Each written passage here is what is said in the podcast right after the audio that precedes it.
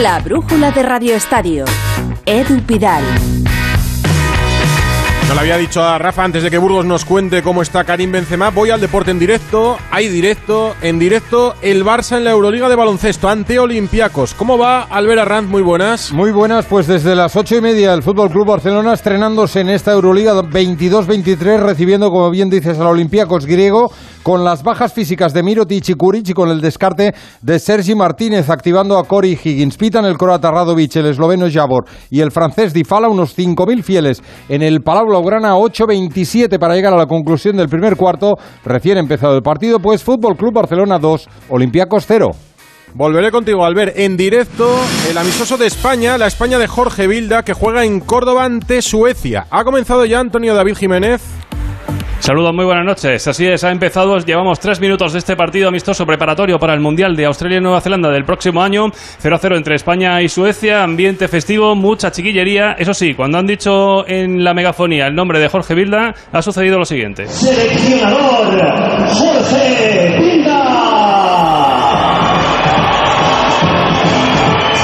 salva la música, Antonio. Le salva la música. Música de viento ha habido para aplausos. Jorge Vilda en este caso, pero ya decimos, para el resto de las jugadoras, ambiente festivo. Incluso ha habido una conjura de las eh, futbolistas de las que han sido convocadas por Vilda antes del partido que ha llamado mucho la atención, todas a la altura del banquillo. Lo dicho, estamos en el minuto 3, camino del 4 de esta primera parte, España 0, Suecia 0. Volveré también contigo. A las 9 comienza la jornada en Primera División en el Sadar en Pamplona. Osasuna Valencia. Gran partido con un gran Osasuna este año. Última hora ya en el estadio Javier Saralegui. Muy buenas. Muy buenas, calientan ya ambos equipos. Osasuna espera continuar con su buen arranque de liga, solo ensombrecido precisamente en su último partido en casa al perder contra el Getafe. Entra Aridane en el 11 por sanción de David García y vuelve la sensación de la temporada, Aymar Oroz. El Valencia trata de ganar por fin fuera de casa y lo buscará sin Santi Castillejo, finalmente fuera de la convocatoria por problemas musculares. Justin Kluivert arriba y el suizo Eray Comert en la defensa son las novedades en el equipo de Genaro Gatuso. Buen ambiente, se espera rozar los 19.000 espectadores en el Sadar, arbitrará Ortiz Arias. Esta noche arranca la jornada también en Segunda División. Lo va a hacer en el Molinón, en Gijón, con el Real Sporting Villarreal B. Y mañana, fútbol en Radio Estadio desde las 3 y media en Onda Cero. Vamos a acabar el día en el Coliseum Alfonso Pérez con el Getafe Real Madrid. Y el madridismo se pregunta si Benzema sufre una lesión o solo es fatiga muscular, como deslizan desde el club. ¿Cómo está el francés? ¿Qué sabemos? Fernando Burgos, buenas tardes. Lo cierto y verdad, que tal muy buenas tardes, es que Benzema no va a jugar mañana en el Coliseum Alfonso Pérez. Bueno, deslizan, dicen, comenta, masculla, que tiene cansancio, fatiga muscular. Lógico, logiquísimo. Después de tres semanas reapareció el pasado domingo y se chupó 90 minutos contra Osasuna. Tres días después, de nuevo partido completo contra el Shakhtar Donetsk. En los dos partidos, Ancelotti pensó en cambiarle, pero no lo hizo y jugó completos 180 minutos en cuatro días. Lógico que tenga eh, cargado esa zona y que tenga cansancio muscular. Por eso no ha entrado en la convocatoria de 22 futbolistas y mañana no va a jugar. Lo importante, peligra para el clásico dentro de nueve días, no peligra. Como tampoco peligra Thibaut Courtois, que también se ha quedado fuera de la convocatoria con esa acitalgia, ese problema en el nervio ciático. Ya lo comentamos el pasado martes, el día del Shakhtar, del Real Madrid Shakhtar, que tampoco iba a estar en Getafe, y Ancelotti duda de si hacerle viajar a Varsovia. Yo creo que tampoco va a viajar a Varsovia porque el Madrid, que se juega en Varsovia? Absolutamente nada. Y que sí va a estar otro también seguro frente al Barça en el clásico del día 16.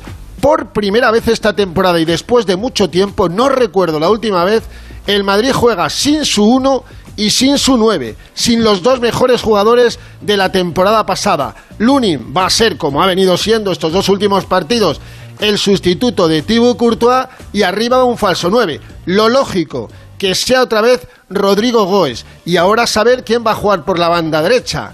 O bien Marco Asensio o bien Fede Valverde si este no juega en medio campo. Bueno, pues queda un mes y dos días para que el Real Madrid termine esta primera parte de la temporada. Porque el miércoles 9 de noviembre frente al Cádiz en el Bernabéu va a ser el último partido de los blancos antes de la cita catarí.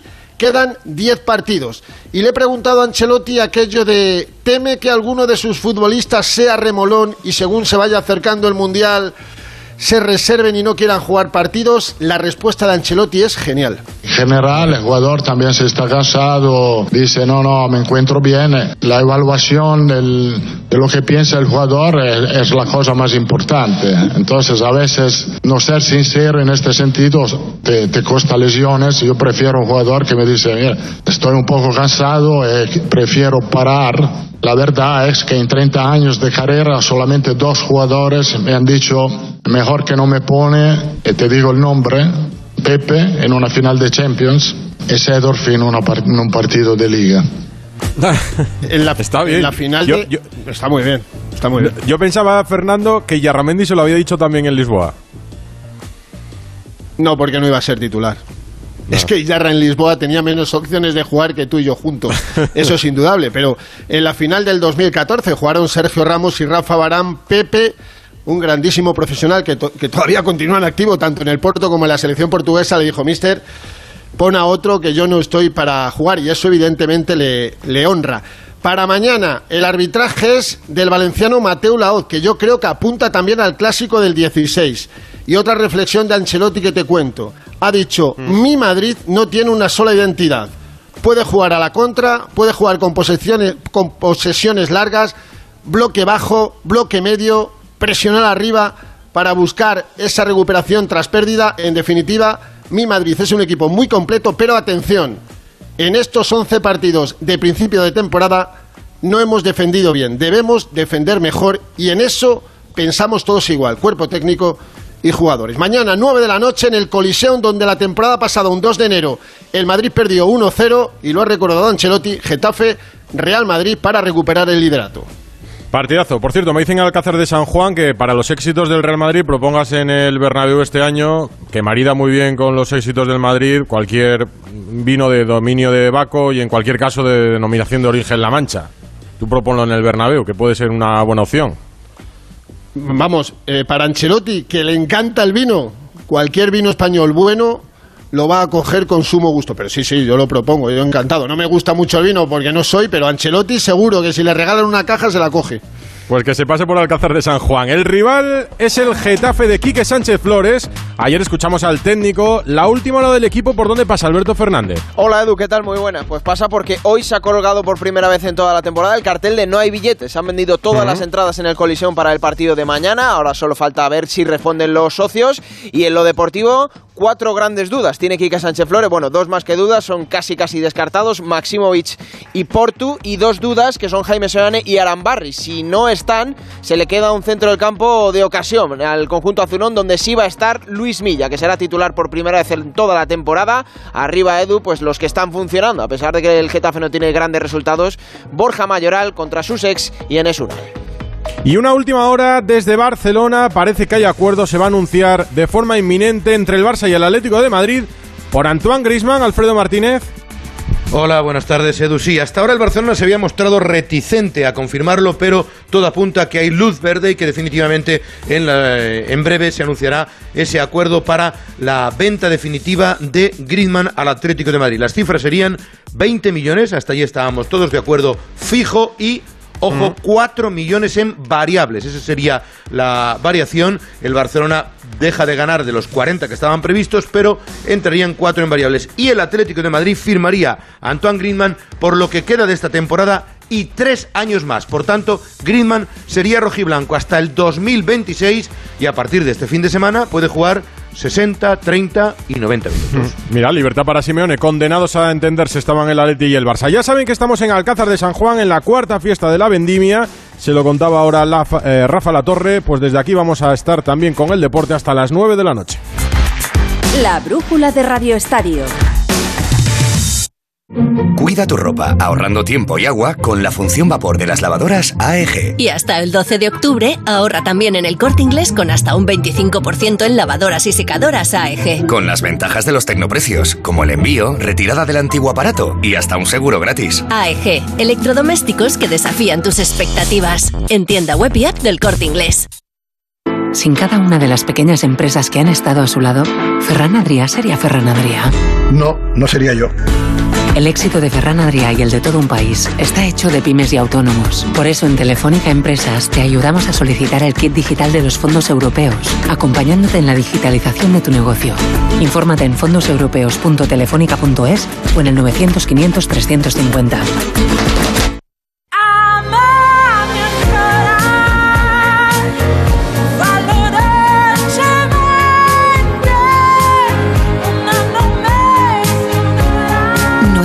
Romeo Tonale híbrido.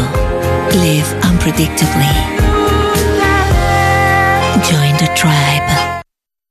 Del 12 al 15 de octubre te espera en Milán la 33 edición de BIMU, Feria Internacional de las Tecnologías para la Fábrica del Futuro. Podrás ver máquina herramienta, robots, automatización, fabricación digital, tecnologías auxiliares y de apoyo. Más información en www.bimu.it. Líder y lo más visto de la noche del viernes. Los artistas que hay este año son de otro planeta. Casi dos millones de espectadores. Tienes algo muy especial, que tienes un bozarrón. Los cuatro nos hemos dado la vuelta. Se está volviendo durísima la competencia entre nosotros. La voz, hoy a las 10 de la noche en Antena 3. La tele abierta. Ya disponible en A3 Player Premium. La brújula de Radio Estadio. Edu Pidal.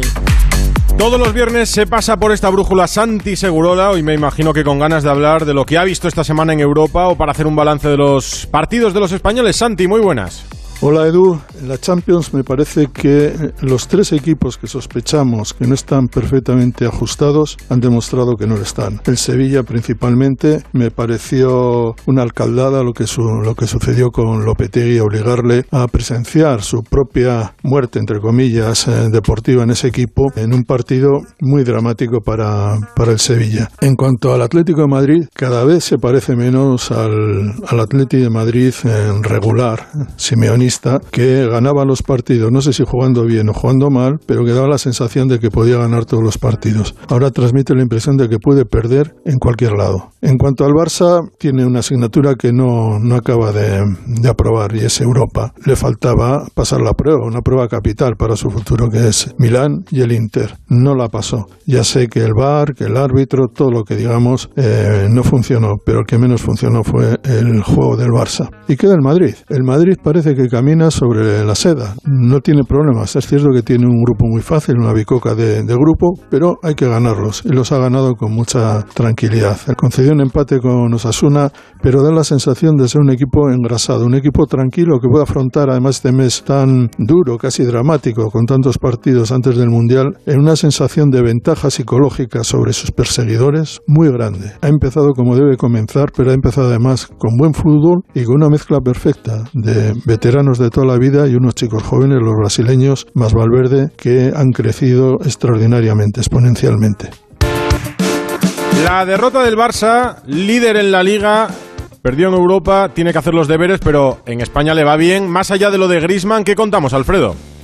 Bueno, que el equipo hará rotaciones. Fíjate que empieza el domingo contra el Celta, pero luego le viene el miércoles una final auténtica contra el Inter y evidentemente el domingo siguiente contra el Real Madrid. La buena noticia es que Frenkie de Jong evoluciona positivamente y va a estar en la lista de convocados. Presumiblemente habrá rotaciones por parte de Xavi Hernández. Entrarán gente como Valde, como Ferran Torres, incluso Ansu Fati para tener ciertos minutos. Eh, antes de ello, habrá asamblea el próximo domingo. Se presentarán las cuentas que ayer te comentaba y la porta en el discurso institucional contra la UEFA y con los arbitrajes que ha recibido el equipo. Por cierto, partidos de alto riesgo, Barça-Inter y Barça-Bayern de Múnich. Y Pedri, que ha hablado para los compañeros de televisión española y reconocía que era una bendición jugar con Lewandowski. Que siempre había hecho eso, lo que lo, que lo hacía más lejos en el, en el Bayern, siempre marcaba muchísimos goles y, verlo aquí en los entrenamientos y sobre todo cómo, cómo entrena y cómo juega es una auténtica locura, se, se machaca como si tuviese 19 años y, y bueno, creo que es un, un espectáculo tenerlo.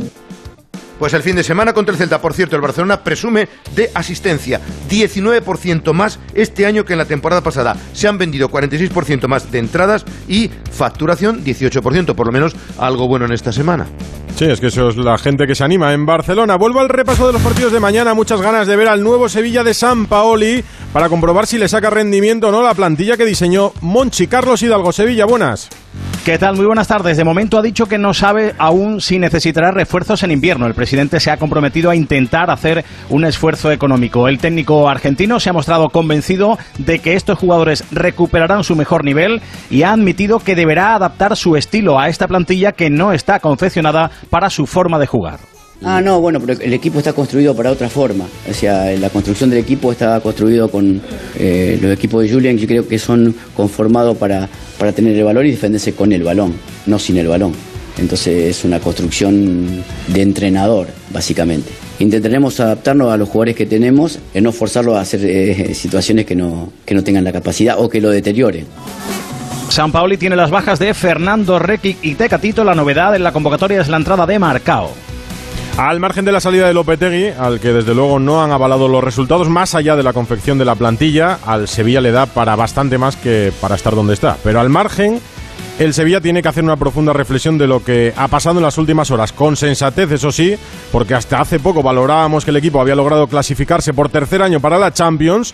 Pepe Castro barrió a Del Nido cuando el expresidente intentó alcanzar de nuevo su anterior cargo y ahora parece que hay que acabar con todo y empezar de cero.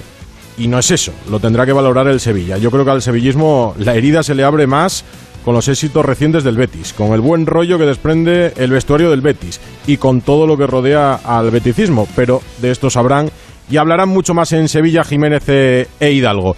Todos los fines de semana de Gran Premio de Fórmula 1, un consejo de Jacobo Vega. Jacobo, pues Edu, estaba aquí pensando que comentar la Fórmula 1 no es tan fácil como parece. Por algo, este es el deporte más rápido del mundo, que pestañeé un momento y ya me he perdido media carrera. Eso sí, más difícil es practicarlo. No quiero ni imaginarme lo tensos que estarán los pilotos. Les vendría muy bien un crucero. Me encantaría ver a Yuki Tsunoda, por ejemplo, tirado a la Bartola en el Caribe. Yo creo que volvería más contento y no daría tantos gritos por la radio. A Hamilton, un crucero por el Mediterráneo. Así por fin podría disfrutar y ver Mónaco sin someter su cuello a 5 Gs en cada curva. Y ahora que ya no va a poder seguir disfrutando de las pistas, no me imagino un lugar mejor para Vettel que una hamaca mirando al mar. Lo que está claro es que hay un crucero para todo el mundo, pero si hay un experto que lo adivinaría mejor que nadie, esos son los asesores de Viajes El Corte Inglés. Ellos ven a una persona y pueden saber cuál es su crucero.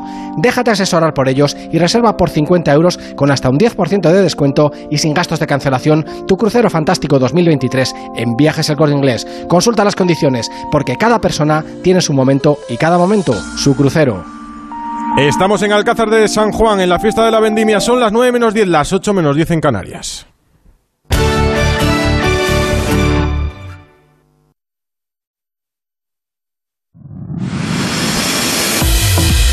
Y decía que el rival del Sevilla es un Athletic de moda con Ernesto Valverde. ¿Cómo llegan los Leones, Gorka Citores? Hola Edu, ¿qué tal? Pues llega lanzado tercero en la tabla con 16 puntos, solo por detrás de Barcelona y Real Madrid, después de un arranque de temporada con un calendario amable que comienza a complicarse en este mes de octubre, empezando por el partido de mañana en el Sánchez Pijuán frente al Sevilla, que a pesar de haber arrancado mal, es un equipo del que no se fía Ernesto Valverde. Está acostumbrado en los últimos años a estar arriba, a estar en puestos de Champions, y bueno, no ha empezado bien pero todos sabemos que, eh, que, con los jugadores que tiene, lo normal es que es un equipo que, que, despierte en cualquier momento y que tire hacia arriba. Lo que nosotros queremos es que eso se retrase. El técnico rojiblanco tiene solo las bajas por lesión de Dani Vivian y de Yuri Berchiche y va a buscar con su equipo la cuarta victoria consecutiva y la sexta en las siete últimas jornadas.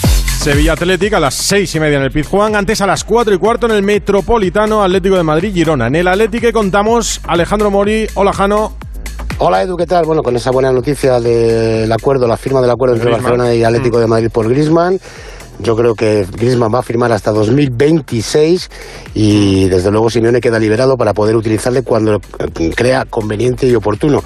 Y además el chico quería quedarse en el Atlético de Madrid, así que yo creo que una muy buena solución y una muy buena noticia. Mañana podría ser titular frente al Girona en un equipo que ya tiene lista de convocados, que ya está concentrado con las bajas de Llorente, de Felipe y de Reilón y que podría firmar con eh, Oblak en portería, Molina, Savic, Jiménez y Reinildo en defensa, Bissell, Coque, Saúl y Correa en el medio campo y arriba Morata y Antoine Griezmann. Un eh, Simeone que ha dado rueda de prensa esta mañana después del entrenamiento y que eh, evidentemente hablaba de la máxima exigencia que supone dirigir a un equipo como el Atlético de Madrid, pero mandaba un mensaje optimista.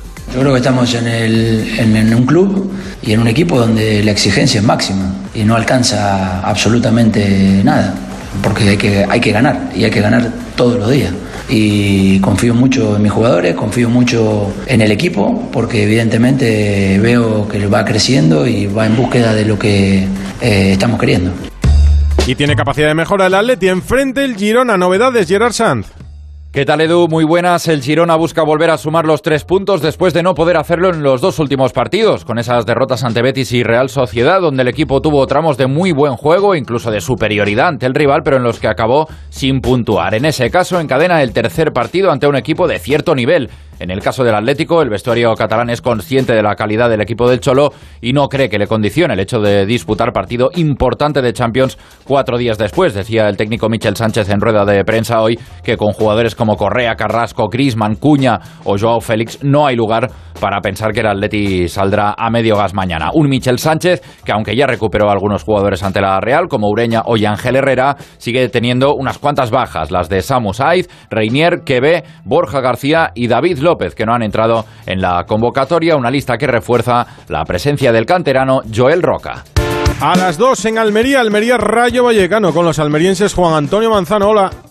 Hola Edu, ¿qué tal? Muy buenas tardes. La Unión Deportiva Almería buscará mañana eh, romper la racha de cuatro derrotas consecutivas y además sin ver portería. Son 395 minutos en los que el equipo de Rubi no ha conseguido anotar un gol y así evidentemente es muy complejo ganar partidos. Igual con algo de fortuna puede sacar algún punto, cosa que no ha ocurrido. El técnico rojiblanco mañana va a poder contar con Pozo, recupera Pozo, recupera Melero, posiblemente los dos para ser titulares en un encuentro donde eh, hay quien piensa que Rubi se juega al puesto. Yo creo que no va a ser así, pero de momento la situación evidentemente obliga a que mañana el equipo consiga la victoria frente al conjunto rayista.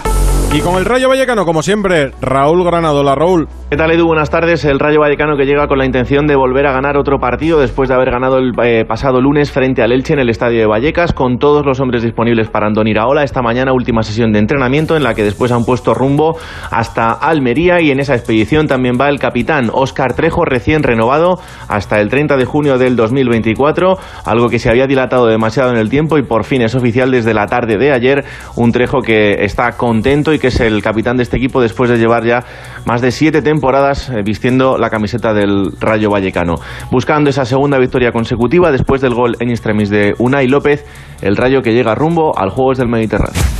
Más cosas, más noticias en el mundo del fútbol. Andrés Aránguez, buenas. ¿Qué tal, Edu? Tenemos consecuencias negativas de esta jornada europea para algunas de las estrellas de nuestra liga. En el Betis, Fekir estará de baja varias semanas tras retirarse ayer en el minuto 21 ante la Roma, quejado de nuevas molestias en el isquiotibial y Pellegrini deberá buscarle sustituto en el ataque verde y blanco. En la Real Sociedad, muy pendientes de cómo evoluciona el tobillo de David Silva, que terminó el encuentro ante el Sheriff muy tocado y es duda para el partido ante el Villarreal de este domingo, aunque se espera que sí que pueda estar en Anoeta y que la lesión no sea grave. En el Elche han dirigido el entrenamiento por tercer día consecutivo Alberto Gallego y Nino, y mucho debe cambiar la situación para que no se sienten el lunes ante el Mallorca, ya que el dueño Bragarnik sigue negociando el sustituto de Francisco. Y Alberto Fernández, antes me contabas la última hora del Getafe, pero del Getafe tenemos que contar también, por fin, porque ha costado mucho Sí. tiempo y mucho trabajo, el acuerdo con el ayuntamiento, ¿no? Sí, sí, sí, para 40 años la concesión del Coliseum Alfonso Pérez, ya sabes que este es uno de los requisitos que dentro del fondo CVC te exigen, ¿no? Un club de primera división o tener un estadio en propiedad o concedido por el municipio, el término municipal, bueno, pues ya lo tiene el Getafe con 10 ar- años prorrogables, es decir, puede llegar hasta 50 y tres condicionantes, seguir pagando el canon anual, además anualmente tienen que abonar 150.000 euros para el deporte de la ciudad y un tercer punto que no es menos importante porque ahora ya el Getafe tiene vía libre para poner un apellido, un nombre, un patrocinio al Coliseum Alfonso Pérez siempre y cuando mantengan Edu la palabra Coliseum. Estará contento Ángel Torres. Ahora sí, información deportiva del Gran Premio de Japón de Fórmula 1, Jacobo. Hola Pidal, día pasado por agua en Suzuka en la primera jornada de entrenamientos del Gran Premio de Japón de Fórmula 1 que ha vuelto al calendario tras dos años de ausencia por la pandemia. En la primera sesión con la pista muy mojada hemos tenido un doblete español en cabeza con Alonso por delante de Carlos Sainz. En la segunda, también con agua pero en mejores condiciones, los dos Mercedes se han situado en la cima con Russell por delante de Hamilton. Sainz fue sexto y Alonso séptimo. Para la sesión del sábado se espera que no caiga agua y por tanto todos los equipos saldrán prácticamente a ciegas. Tanto Alonso como Sainz son optimistas en cuanto a sus opciones de cara a la crono. Siendo Japón, tocará madrugar, ya que los últimos entrenamientos libres serán a las 5 de la mañana y la clasificación a las 8.